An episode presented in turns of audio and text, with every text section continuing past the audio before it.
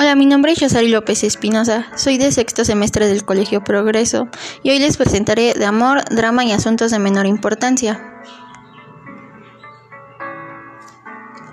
El amor suele ser algo complicado de entender, ya que muchas personas se refieren al amor de tantas maneras.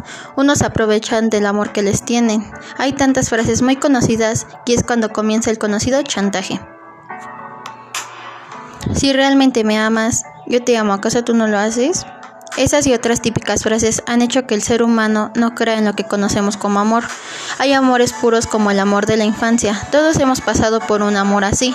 Y aunque este sea solamente de mano sudada, nos marca toda la vida, ya que comenzamos a encontrar sentimientos nuevos. El amor adolescente es un tanto complicado o lindo dependiendo de cómo ambas personas lo lleven a cabo. Hay parejas tóxicas como ahora ya es llamado. Muchas personas se burlan sobre esto, pero ¿realmente sabemos cómo la pasa la persona lastimada?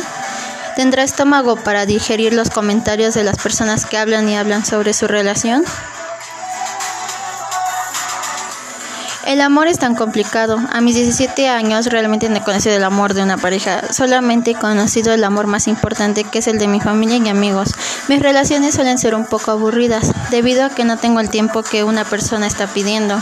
En ocasiones es frustrante, pero espero algún día conocer ese amor en el que, del que todos hablan y así poder contarles de mi primera experiencia amorosa. Buenas tardes y gracias.